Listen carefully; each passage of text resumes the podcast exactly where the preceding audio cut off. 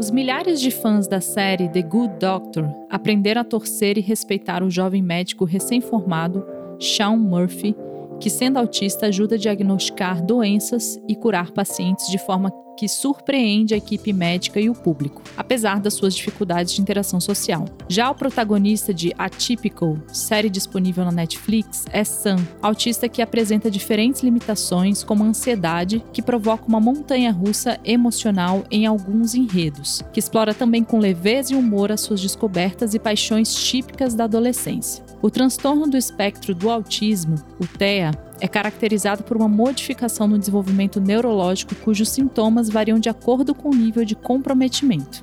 Nenhum autista é igual ao outro, mas há similaridades como a dificuldade de interação social e a presença de padrões restritos de comportamento, interesses ou atividades. Por isso, é muito comum ouvir frases como: Você é autista? Nem parece. É tão inteligente e comunicativo, apesar do tom pejorativo e discriminatório. Aliás, vale reforçar aqui que o termo mais correto é pessoa neuroatípica. Uma novidade é que esse tipo de questionamento tem se tornado cada vez mais comum em escritórios e reuniões virtuais de trabalho, começando lentamente um processo de inclusão dessa população. Estudos recentes mostram que há 2 milhões de autistas diagnosticados no Brasil, mas estima-se que o número real possa ultrapassar 3 milhões devido a diagnósticos tardios e à imensa subnotificação. Segundo o Centro de Controle de Doenças e Prevenção do Governo dos Estados Unidos, CDC, o transtorno acomete uma a cada 54 crianças. Nos Estados Unidos e no Reino Unido, um em cada cinco autistas já consegue emprego, uma taxa modesta de 20%, mas em franco crescimento, uma vez que a inserção no mercado de trabalho era quase inexistente. Aqui estima-se que mais de 80% dos autistas adultos capacitados estejam sem trabalho.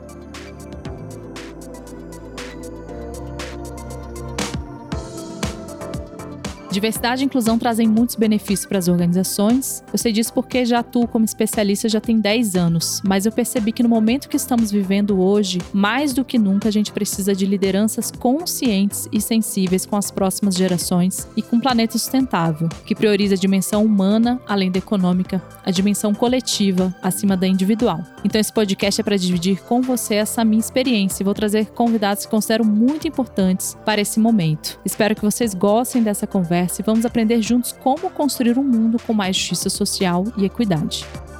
Parece que os autistas vão até os 18 anos e depois vão para Marte. A frase é da nossa convidada de hoje, Joyce Rocha, que além de atípica e ativista pelos direitos da comunidade, é cofundadora da ATIP, uma startup que atua construindo conexão entre neuroatípicos e o mercado de trabalho. A missão da empresa é criar relacionamentos duradouros entre os mais de 2 milhões de autistas brasileiros e as muitas empresas que se interessam por literalmente diversificar a diversidade. A ideia surgiu durante a primeira edição do Hackathon Autismo Tech, capitaneada por Caio Bogos, que, apesar de não ser autista, foi competir no projeto, acreditando bastante na causa. Ele, que na época ainda era estudante de sistemas de informação na FIAP, que organizava o evento, conta que tinha um sonho de empreender em um negócio de impacto social. Joyce, que também é designer, foi uma das poucas atípicas que, de fato, participaram da primeira edição da competição. Segundo Caio, atualmente CEO da empresa, foi ela quem trouxe um recorte que norteou o projeto final da TIP. Hoje, os sócios já estão na terceira edição em parceria com o próprio Centro Universitário FIAP Inclusão Humanizada. O evento deste ano, além do hackathon pelo qual é conhecido, teve três trilhas de educação sobre carreiras em tecnologia desenvolvidas para pessoas neurodiversas e com foco em pessoas dentro do espectro autista. Vamos entender melhor todas essas conquistas com Joyce Rocha, UX Research, que gosta de ressaltar que é a exceção da exceção. Mulher autista negra e da periferia que se destacou ao fundar sua própria empresa e organizar um evento da grandeza do Autismo Tech. Joyce, seja muito bem-vinda a esse podcast. Opa, Karine, muito obrigada. Eu que agradeço pelo convite. Estou muito feliz aqui da gente poder conversar um pouco. Eu é que agradeço. É, eu já disse que a gente estava conversando aqui antes né, de entrar no ar, o quanto que a gente aprende e está aprendendo sobre esse tema né, que ainda é muito invisibilizado na nossa sociedade. E aí, Joyce, vamos começar esquentando aqui esse bate-papo? Eu queria que você pudesse falar para gente o que, que é o autismo tech e como serve de porta de entrada para as pessoas neuroatípicas no mercado de trabalho. É, o autismo tech, ele, a primeira edição dele foi em 2018, foi a organização da FIAP, né, é, encabeçada aí pelo Guilherme Estevam, que na época ele estava como head de relacionamento lá dentro da instituição.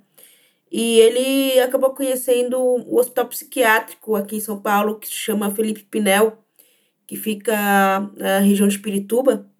Ele conheceu um trabalho né, do Dr. Felipe e do Michel. O Dr. Felipe, na época, o Felipe Machado, ele era o psiquiatra que estava cuidando da, da área da, do autismo lá dentro do hospital.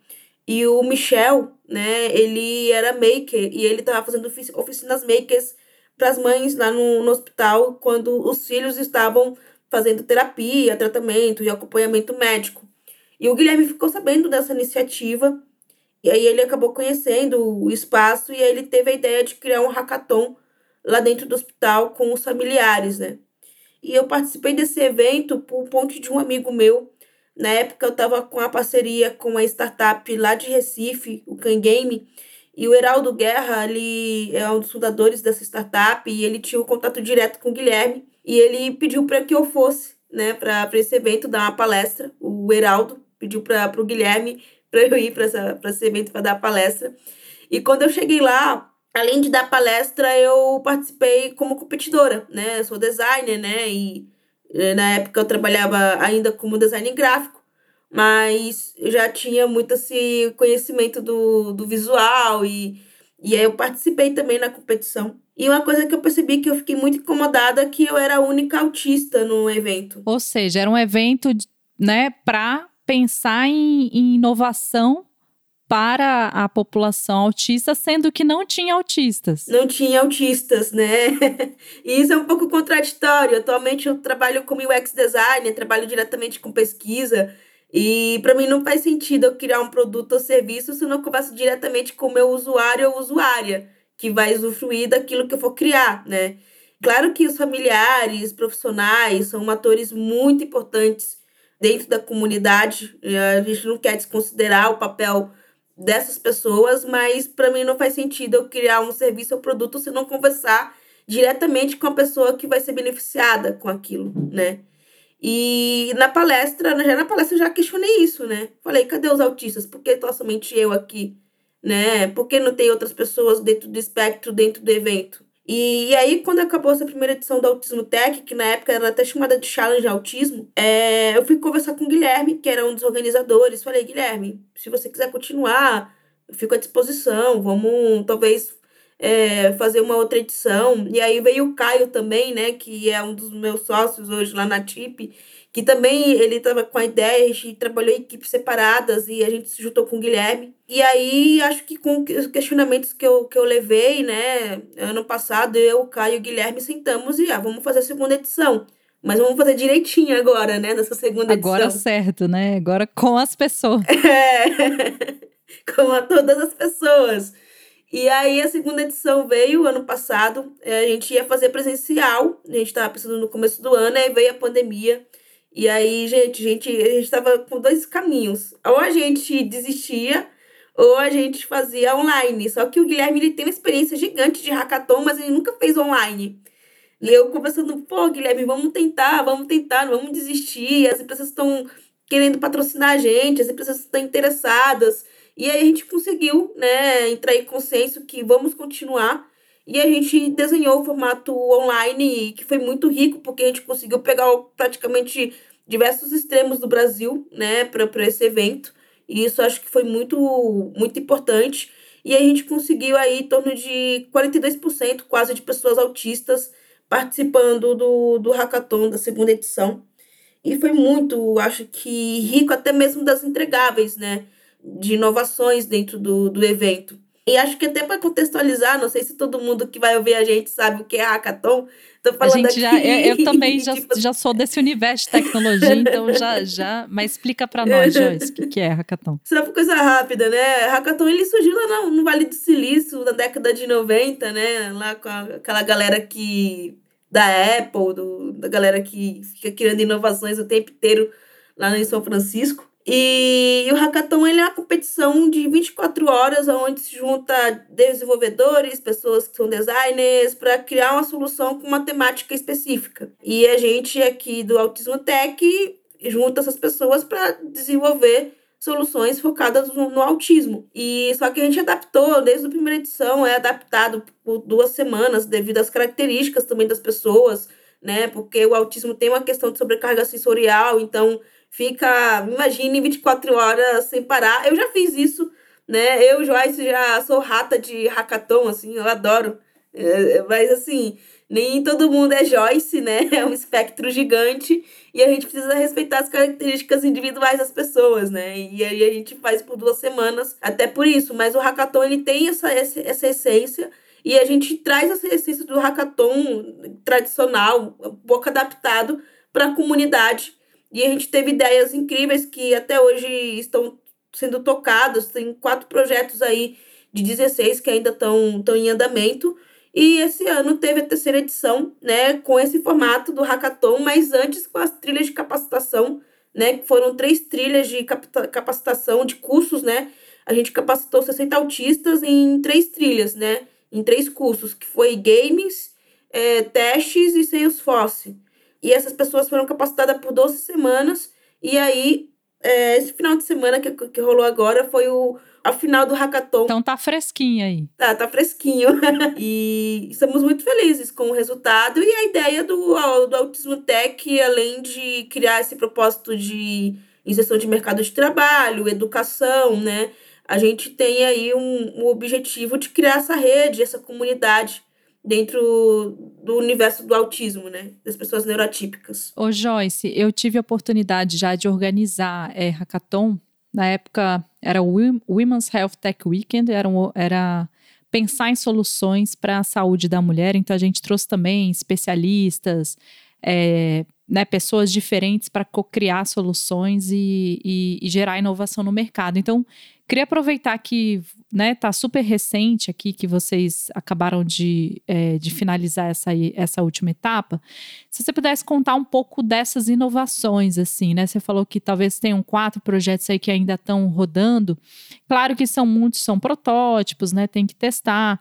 Enfim, são muitas questões que envolvem até isso de fato virar um modelo de negócio, isso de fato virar uma empresa. São pessoas que se juntam para pensar num propósito comum e, e, a gente sabe que entre inova um protótipo e uma, e uma virada de uma empresa há muitos caminhos. Mas se você pudesse falar para a gente um pouco do que, que você acha de, achou de interessante, falou assim, nossa, essa inovação aqui foi uma sacada muito legal algum um ou outro projeto só para a gente ter o gostinho aqui do que, que tem saído aí desse, desses hackathons? Primeiro, eu acho que o próprio exemplo é a TIP, né, que surgiu na primeira edição. O Caio ficou sozinho no time dele, eu fiquei sozinha no meu time e a gente se juntou, né, para tocar a TIP e a gente tem aí como objetivo de criar até o final do ano um produto e um serviço para criar pontes entre a comunidade e o mercado de trabalho. A gente está em processo de validação de proposta de valor e a gente tem um, um, um trabalho técnico, né, de tecnologia muito parruda nesse aspecto. Além da TIP, ano passado teve uma ideia que foi a criação de fone de cancelador de ruído, né? Um fone de ouvido para cancelar ruído por causa até mesmo dessa questão sensorial que, que a gente tem, que é muito forte né? E foi uma das ideias que brilharam muito os meus olhos na, na, na, competição. E esse ano teve ideias de relação para conseguir diagnóstico, né?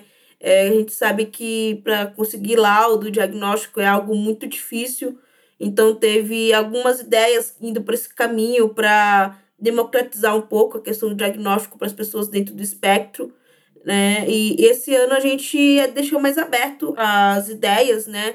A gente falou assim que o tema era livre, de impacto social. Então teve ideias, né, na questão de democratizar também a questão de absorvente para mulheres, né, devido acho que muitas dores das esferas sociais que muitas mulheres de baixa renda sofrem, né, por não ter esse acesso e tem ideias assim que é, tem a TIP, a inclusão humanizada também, que tem um formato de consultoria, que foi também uma ideia do ano passado. Então, a ideia é a gente meio que fomentar essa cadeia, né? Ajudar as pessoas a continuarem com suas ideias e a gente construindo cada vez mais produtos e serviços para a comunidade, de fato. Viu, então, as empresas que estão aqui nos ouvindo, quem é tomador de decisão e está aqui ouvindo é, a Joyce, né, com, contando um pouco da história dos hackathons, das edições, o que está vindo de inovação. Então, por favor, patrocinem a Joyce. Isso aqui não é um. Né, a, gente, a gente não é um publi, eu não combinei isso com ela, mas, enfim, é uma causa muito nobre. E eu tenho certeza que daí. É, quanto mais as pessoas se conectam e conhecem, né? Você falou, gente, na última edição, 42% de pessoas. Olha que coisa incrível. E com certeza você também, por ter essa bandeira, né, de ser essa mulher negra é, autista, periférica, com certeza atrai essa, a, né, muito dessa comunidade, porque se enxerga em você como uma, uma referência, né? Então, acho que tem muito disso também, né? De olhar para você, poxa, se ela tá onde ela tá, eu quero também ser igual a ela, eu também quero, de repente, abrir um negócio, eu quero, eu quero me inspirar e, e me e e pensar em inovação a partir da minha realidade, a partir do meu contexto. Então, eu tenho certeza que você inspira muitas pessoas aí nessas edições. Ô Joyce, você contou muito, né, sobre a TIP, né? O quanto que ela tem feito esse papel, né, de organizar esses hackathons conectando esse ecossistema, essa, essas comunidades. E eu queria que você contasse um pouco como que isso tem chegado, por exemplo, é, no mercado de trabalho, a inserção dessas pessoas no mercado de trabalho, que você contasse também um pouco da, do trabalho da TIP nessa, nessa frente com as empresas. A gente tem um, um cuidado muito grande de ter um contato muito próximo com a comunidade, mas também a gente tem esse cuidado de sempre estar conversando com as empresas que estão patrocinando o Autismo Tech, né? A gente tem a, essa, essa conversa sempre muito próxima com as empresas, é, entendendo a necessidade delas. Então, ano passado teve algumas pessoas do, da segunda edição que foram contratadas, até mesmo numa consultoria que eu tenho uma proximidade também. Tem uma garota lá que ela participou do Autismo Tech e está atualmente nessa empresa e ela é muito grata pelo nosso trabalho, assim, que foi meio que a ponte, né? A empresa estava patrocinando o Autismo Tech, ela se inscreveu em um programa de capacitação dessa empresa para pessoas com deficiência e hoje ela está trabalhando lá dentro e ela está muito realizada e essa empresa esse ano patrocinou novamente a terceira edição e isso é muito por conta dessa proximidade que a gente tem também essa relação, né? A gente trabalha muito com as relações, porque a gente entende que empresas são estruturas, né? Mas dentro dessas estruturas tem pessoas e a gente gosta de pensar que a gente sempre está com as pessoas, conversando com elas, entendendo a necessidade de cada um. E então, dentro da Autismo Tech, a gente tem esse, esse pilar das relações, tanto com a comunidade quanto com as empresas, para a gente conseguir fazer esse match né, em relação às necessidades específicas do fit cultural da empresa, com as características da pessoa e conseguir fazer essa ponte. E além disso, né, além do Autismo Tech, a gente tem aqui a TIP, da qual a gente está é, validando a nossa proposta de valor então, esse ano foi de muitas pesquisas, de muito levantamento de hipóteses, e agora estamos gerando alguns insights e, em cima disso, validando muito do que a gente quer entregar de produto digital para o ano que vem, né? E dentro desse processo, outras empresas também é, estão conversando com a gente. A gente já tem uma empresa fechada com a gente, da qual a gente está fazendo um serviço de, de validação de proposta de valor, né? Validar nossa cadeia para a gente entender o que vai ser o nosso produto digital. E dentro dessa cadeia tem uma questão de sensibilização, de sensibilizar a, a empresa, né, em relação ao que é autismo, trazendo conhecimento, tanto para os gestores, tanto para as pessoas que vão entrevistar essas pessoas que estão participando desses processos seletivos. E além disso, a gente está construindo uma ferramenta né, de perfil de habilidades. A gente tem uma profissional da parte científica, que é doutora é, em desenvolvimento humano, focada em autismo, e ela está desenvolvendo um trabalho incrível nessa questão de análise de perfil dessa pessoa, trazendo, acho que ela tem uma grande facilidade e coisas que ela precisa melhorar e dar esse relatório tanto para a pessoa que é autista, tanto para a empresa. E é um ganho muito grande porque a pessoa autista tem um autoconhecimento melhor sobre o seu, as suas características e a empresa também consegue ter um detalhamento melhor do que fazer para conseguir receber essa pessoa. Né? E então a gente tem a, esse trabalho atualmente na TIP, estamos conversando com diversas empresas também para fechar outras parcerias, e toda essa base da qual a gente está construindo é na base da relação, é na base de sempre estar presente tanto com a comunidade, tanto com as empresas, conversando diariamente para a gente conseguir cada vez mais criar-se momentos de inclusão, né? Gente, eu fiquei com muita vontade de acompanhar vocês aí. Achei, nossa, achei bárbara essa ideia desse relatório, né? Como se fosse um assessment, né? Onde a pessoa consegue ter um autoconhecimento, né? Sobre as suas características, o seu perfil, o seu, a sua parte comportamental, pelo menos eu entendi um pouco nessa linha. E a empresa também consegue ter essa maior consciência de como lidar, né? Achei, nossa, achei genial, assim. É, depois quero saber um pouquinho mais, acompanhar vocês para continuar trocando essa ideia aí com vocês em outros espaços. E aí, é, Joyce, me fala, me fala uma, uma questão aqui, né? A gente estava falando sobre mercado de trabalho e eu queria que você contasse um pouco, né? A gente trouxe aqui alguns dados, né? O quanto que as pessoas neuroatípicas elas são invisibilizadas. Há muito preconceito, há muito estigma de como incluir essas pessoas, muita ignorância, né? Então, é, acredito que muitas empresas não contratam porque tem medo, porque tem receio, porque existe uma série de outras questões. É, e eu queria que você contasse para gente quais são os, as maiores dificuldades que tem hoje de inserir essa população no mercado de trabalho. Como que você avalia, assim? Ah, acho que a, a, o que mais pega é a falta de conhecimento, a falta de informação sobre o que é o autismo. Acho que essa é a questão principal, né? Muita gente tem, acho que, uma visão muito distorcida do que é uma pessoa autista. É, é muito comum eu estar conversando, eu estar nesse lugar de conversa, de diálogo com as pessoas, e as pessoas perguntam: nossa, nem parece que é autista, você se comunica tão bem. Então tem essa questão do capacitismo, que é o preconceito das pessoas com deficiência. Tem, acho que essa essa visão distorcida do que as pessoas acham que é autismo. Então, é, toda essa falta de informação e conhecimento, eu vejo que é a, o ponto que mais pega na questão de não ter tanta abertura para receber essas pessoas, né? E até por isso que a gente aqui da TIP tem, acho que essa parte da sensibilização, porque a gente sabe que é muito importante, né? Não adianta também a gente jogar uma pessoa autista dentro de uma empresa e essa empresa não saber como receber ela. Então tem todo esse processo porque a gente sabe o quanto a falta de informação também é o lugar que faz essa pessoa não se sentir incluída dentro dos espaços, né? Eu acho que você trouxe um ponto muito importante, que é essa sensibilização, é gerar consciência, sair da ignorância e entendimento, né? E acho que, infelizmente, né, quando a gente olha o, o, as diversidades, né, ainda se privilegia a diversidade de gênero, de raça, sim, são todas são essenciais, né? Mas eu, às vezes eu vejo a diversidade, por exemplo, de idade até inclusão de refugiados ou neurodiversidade como a margem, né?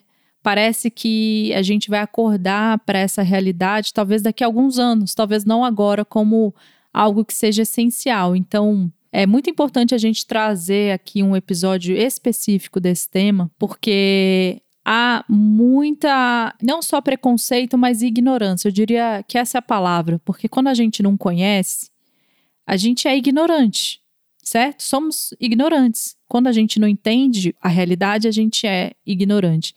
Então, acho que vocês fazendo esse papel de sensibilização, eu acredito que é um primeiro passo para a empresa olhar e falar assim: opa, pera lá, eu posso fazer algo a respeito, eu devo fazer algo a respeito, não é só posso, eu devo fazer algo.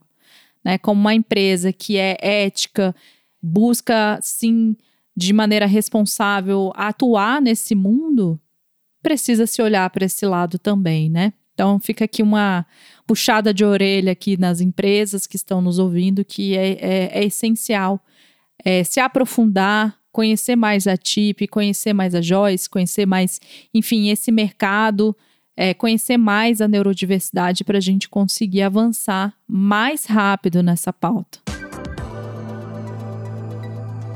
É, Joyce, queria que você contasse agora um pouquinho. Eu fiquei muito impressionada quando a gente estava pesquisando a, a TIP, que vocês têm várias frentes, né? E uma delas é, vocês estão criando aí uma ferramenta, né? Digamos que é uma plataforma digital que ela é de fácil acesso, né? Então ela conecta profissionais neurotípicos e empresas que valorizam a pluralidade de ideias. Aí queria que você contasse um pouco mais como que tá, se está numa fase ainda de protótipo, como que tá a, a criação. Seria como um marketplace? Conta um pouquinho mais pra gente. A ideia, a gente está validando ainda o MVP, né? Como eu falei, a gente está validando a cadeia de valor. Então a gente tem uma noção do que pode ser esse produto digital, mas como é algo muito extenso, a gente quer validar as coisas mais importantes e ir construindo de acordo com a, essas validações que a gente está fazendo junto com as empresas. Então, tem a questão de toda a jornada, né, de quanto o usuário, é, a pessoa autista, né, quais são as dores que ela tem dentro das entrevistas, dentro do processo seletivo, depois que ela chega, quais são as maneiras de como ela pode ser recebida. Então, a gente está fazendo de uma maneira manual, no momento, todo esse processo para entender então, isso que a gente está fazendo atualmente, entendendo, acho que esse passo a passo dessa jornada que a gente tem da pessoa autista e também das empresas que recebem essas pessoas, para aí sim, a partir do ano que vem, a gente construir essa plataforma com as validações e tentando colocar o que vai ser prioridade primeiro dentro dessa plataforma ou não, né? Então, a gente é aquela lógica mesmo do MVP, né? É, se a gente pega o exemplo do, da 99, o exemplo do Dropbox, né, que são empresas gigantes hoje, mas que fizeram de maneira extremamente manual no começo, a gente está fazendo isso porque a gente, é, a, gente tem muito uma cultura né, de, de produto digital. Eu vim desse lugar, eu vim de uma consultoria que construía diversos produtos digitais para áreas de banco, né?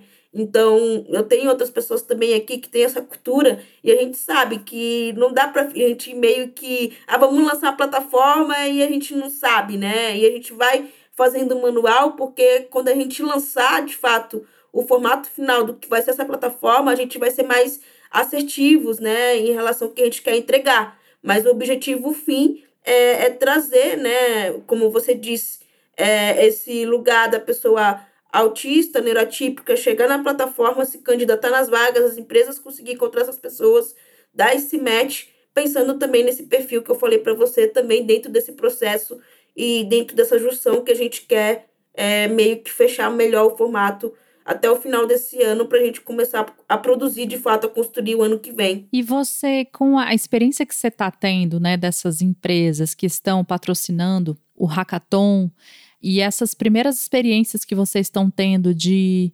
inserir muitas vezes a comunidade, né, que está participando do hackathon dentro das empresas, eu queria que você contasse o que, que, as empresas ganham? Quais são os benefícios que a empresa tem ao inserir a população é, neuroatípica? Acho que o ganho é muito na questão da inovação, primeiramente. Assim. Quanto mais pessoas diversas estão num ambiente, né, mais ideias para resolver um problema de uma certa maneira cresce, assim, tipo, de uma maneira positiva. Então, quando a gente tem muitas pessoas parecidas no mesmo ambiente, é muito complicado da gente pensar em inovação, porque são vivências parecidas, são culturas parecidas, e às vezes a, a empresa tem que construir para todo mundo. E como a gente constrói para todo mundo, sendo que só tem as mesmas pessoas? Sendo que é, é sempre a mesma bolha. E quando a gente coloca pessoas neurotípicas, né, pessoas autistas dentro é, desse ecossistema, aí a gente consegue pensar fora da caixa, porque tem mais pessoas diversas discutindo dores e, e tentar encontrar propostas de solução de uma maneira muito mais inovadora e assertiva por conta dessa diversidade. Então, eu vejo que esse é o maior ganho que as empresas têm quando de fato estão dispostas a abrir o caminho para a contratar essas pessoas e adaptar da melhor maneira possível para que essas pessoas sejam incluídas dentro dessa, desse processo. Ou seja, a gente está falando de resultado para os negócios, a gente está falando de benefício para a sociedade, impacto. A gente está ouvindo tanto essa palavrinha, né? ISG, né, que agora a Bolsa de Valores está interessada, né, que é a parte ambiental, social, governamental, então, de governança, aliás. Então, aí, ó, gente, fica a dica. Olhar para a neurodiversidade é também olhar para a questão social de impacto. Joyce, é, queria ouvir você agora um pouco da sua história. Então, eu começo a olhar aqui o reloginho nosso e falei, ai meu Deus, já está correndo aqui. E aí eu queria ouvir um pouquinho da sua história, né? Você disse que houve um, uma espécie de um antes e depois do seu diagnóstico, né? E eu queria que você pudesse contar aqui pra gente o que, que mudou a partir do momento em que você conseguiu nomear as suas emoções e os seus comportamentos. Eu tive meu diagnóstico na vida adulta, né? Já faz sete anos. Tive com meu meu diagnóstico com 21 anos de idade. Na época eu tava com quadro depressivo. Eu tava com depressão na época. E, e nessa questão de estar com depressão, eu passei no psiquiatra e eu tive meu diagnóstico. E ter o diagnóstico para mim foi um grande alívio, porque eu sempre senti, até os meus 21 anos, que tinha alguma coisa que não, não se encaixava na sociedade, no mundo, na, nas minhas relações. Eu não me sentia incluída, não me sentia encaixada. Eu sentia que tinha alguma coisa diferente em mim, que não me fazia estar nesse lugar da, da inclusão. E isso também foi consequência do, do, do, da minha depressão, né? Porque eu tinha dificuldade nas minhas relações, porque eu não entendia as entrelinhas das relações e eu não tinha maneiras de explicar isso. Então, é, até os meus 21 anos, as minhas relações eram bastante conturbadas por não ter essa compreensão. E também fui muito vítima de bullying na escola, devido ao fato de ser muito diferente. E o fato de não ter o diagnóstico e, e de não ter o suporte dos meus professores nesse sentido foi algo que me prejudicou bastante até um certo momento da minha vida. Então, quando eu tive o diagnóstico e quando eu entendi o que era, meio que eu tinha uma certa culpa até os meus 21 anos de idade, né? Eu me sentia culpada das coisas que não aconteciam de maneira positiva. E quando eu pude entender como funcionava a minha cabeça, entender de como funcionavam as minhas emoções, aquele sentimento de culpa desapareceu. Porque o que eu achava que eu estava errada não é que eu estava errada, era simplesmente porque as pessoas não entendiam como eu funcionava. E quando eu comecei a compreender o meu funcionamento, as coisas começaram a melhorar nesse sentido, né? Nossa, muito muito inspirador o que você fala, porque como a gente internaliza as culpas, né? Eu, eu gosto de brincar que a gente fala da síndrome da impostora, né? Quantas vezes eu já ouvi isso? Ah, você tá com síndrome da impostora, tal. Na verdade, existe um contexto que muitas vezes oprime a gente, né? Isso que você fala, né? De assumir essa responsabilidade é muito importante para desconstruir isso, né? Quando eu falo assim, tá, entendi. Agora, tô, consigo me conhecer mais e ao mesmo tempo, eu consigo falar, expressar isso para as pessoas. Mas, ao mesmo tempo, também, Joyce, eu fico pensando o quanto também nesse lugar de a gente se conhece, mas o sistema ainda está ali nos oprimindo. E como é lidar com isso, né? Porque acho que o primeiro passo é o diagnóstico, né? Putz, entendi agora. Tudo que estava acontecendo comigo na minha vida até agora entendi. Legal. Mas e aí? E o próximo passo? Eu percebo assim que o fato de eu entender, as pessoas à minha volta começaram a entender também. Então as minhas relações depois do diagnóstico melhorou muito. Eu tive, acho que mais acolhimento das pessoas. Tive mais empatia das pessoas, né? Pessoas me rotulavam como uma pessoa grosseira, uma pessoa estúpida, e às vezes é porque eu tinha tanta entrada sensorial e não sabia o que era né? Achava que eu tinha um funcionamento sensorial como de qualquer pessoa e eu ficava de uma maneira estúpida mesmo, né? Porque eu não sabia entender. E compreendendo isso, e as pessoas compreendendo também em volta delas porque eu, eu ficava daquela maneira, tipo, as coisas melhoraram muito. E quando eu comecei a entender e ver as minhas relações nesse sentido, isso foi um, uma motivação para também ir para fora, sabe? E, e também mostrar para o mundo, né? Acho que todo esse universo. E isso foi por conta da minha base, né? Eu tenho uma rede de apoio muito forte, tenho uma família que sempre me dá suporte quando eu preciso, é, amigos incríveis que posso contar para qualquer momento. Então, toda essa rede, todo esse meio que eu estou da, de me dando suporte, é, me dando, acho que, uma certa segurança, é minha base para eu conseguir ir para o mundo afora, porque não é fácil e eu sei que vai ter momentos que eu vou ficar um pouco mal de acordo com o que o mundo me oferece, mas sabendo que quando eu voltar para casa eu vou ter, acho que o carinho e acolhimento das pessoas, isso me dá força para continuar no outro dia, sabe? Então, o fato de talvez ir enfrentando, né, acho que todos esses impactos sociais que não são fáceis é por conta dessa, dessa base, dessa rede que eu tenho e que não é, assim, um privilégio da, de todos os autistas. Infelizmente, tem muitas pessoas dentro do espectro que não têm esse espelho, essa base dentro de casa, dentro do meio que ela vive. É, de, é um lugar que tem muitos preconceitos dentro do ambiente que essa pessoa está inserida. E aí fica muito mais difícil de ir lá para fora, porque como na minha base eu não tenho esse suporte, como lá fora eu vou ter? E aí a pessoa vai ficando no seu casulo mesmo, né? Criando aquele síndrome do impostor, da impostora, porque é aquilo, a gente trabalha, eu vejo que eu sou hoje, das coisas que eu faço, das ações que eu faço, pelas referências que eu tenho, pela base que eu tive da, dos meus pais, dos meus amigos, da, de todo mundo que está em minha volta. E isso me dá força.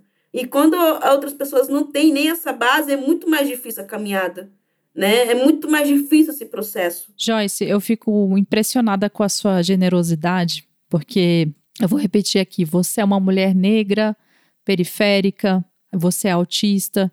Essa sua generosidade de olhar também, porque a gente sabe que cada uma dessas camadas empurra você para a margem da sociedade. Você ter esse olhar de, de impacto, de comunidade, de, de privilégio, né? Fala assim, gente, eu sou privilegiada. Olha só, eu sou negra, né? Sou periférica, sou autista e eu ainda sou privilegiada. Então, eu queria é, dizer que eu fico muito honrada de ouvir e de me inspirar pela sua história, porque ao ouvir você, eu penso sobre os meus privilégios de uma mulher branca, classe média, que tem né, acesso à comunidade, recursos, saúde, e o quanto que nós, né, às vezes a gente acha que assim, ah, quando eu tiver um cargo mais alto, eu posso fazer alguma coisa, né? Quando eu tiver, é, de repente, quando eu me aposentar, eu posso fazer alguma atividade, sei lá, social. Não, eu acho que todos nós podemos fazer algo com as condições que a gente tem, os recursos que a gente tem, a gente já pode ser um agente de mudança. Então,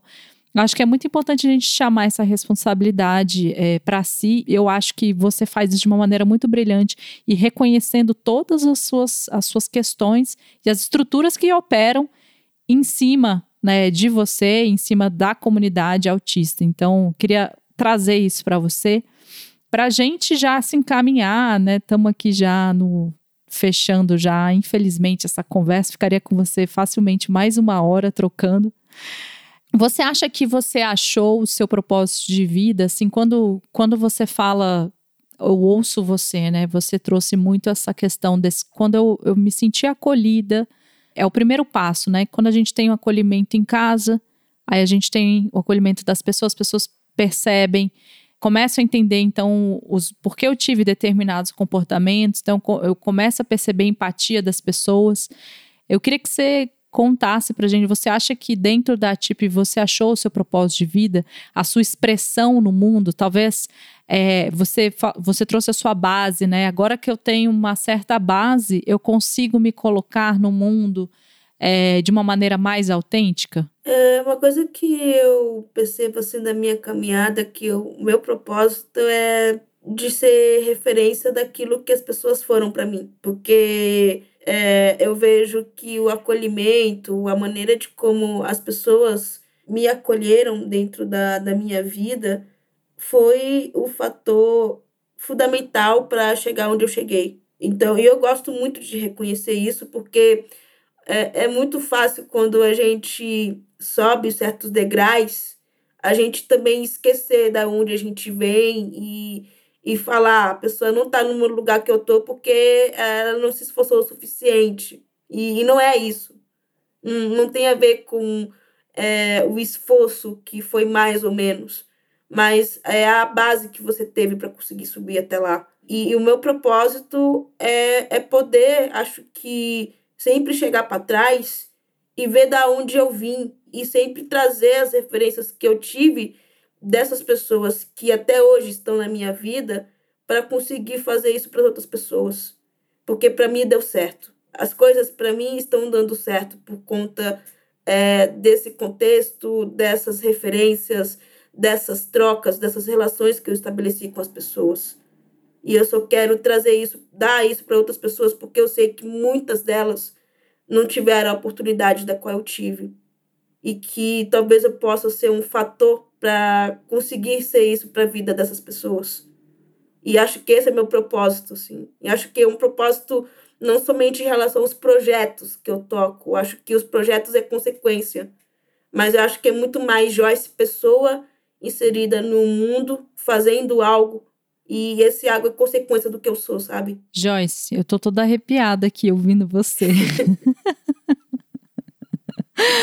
Meu Deus, que mulher é essa que está aqui, que estamos conversando? Que potência! Como eu não conheci você antes, Joyce?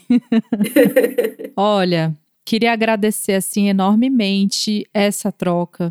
Assim, você é realmente uma mulher muito inspiradora. Eu vejo assim você assim, tipo, hackeando o sistema mesmo, sabe? Indo para fora, assim. Vejo você sendo essa referência, você já é. Do meu ponto de vista, você fala, você já é essa referência e que você continua cada vez mais abrindo o caminho para outras pessoas, né? Para que outras pessoas possam ser mais Joyces e, e isso, se superarem cada vez mais. E para a gente fechar aqui então com chave de ouro esse episódio, queria que você pudesse deixar uma mensagem aqui para os nossos ouvintes, algo que você queira compartilhar, que você acha que ainda não foi falado. Ou dar, ou dizer, né, fazer o seu jabazinho também, fica à vontade. Nossa, foi muito bom o papo de hoje, porque assim, quando eu começo a conversar também, aí eu começo a revisitar algumas coisas e, e nesse revisitar eu começo a pensar também sobre o que eu estou falando. Então foi muito positivo o fato da gente estar tá conversando aqui, porque me fez revisitar bastante coisas aqui dentro que é super importante de sempre ser vistas. Eu não sei quando o episódio vai ao ar, mas eu estou participando de uma competição da Globant, que é uma competição mundial para premiar mulheres de impacto na tecnologia. Eu estou participando dessa competição diante desse trabalho que eu comentei aqui do que eu estou fazendo. Também tem uma competição nacional, né, de premiação de melhor startup do ano. A TIP está participando e vai até essa semana também as votações.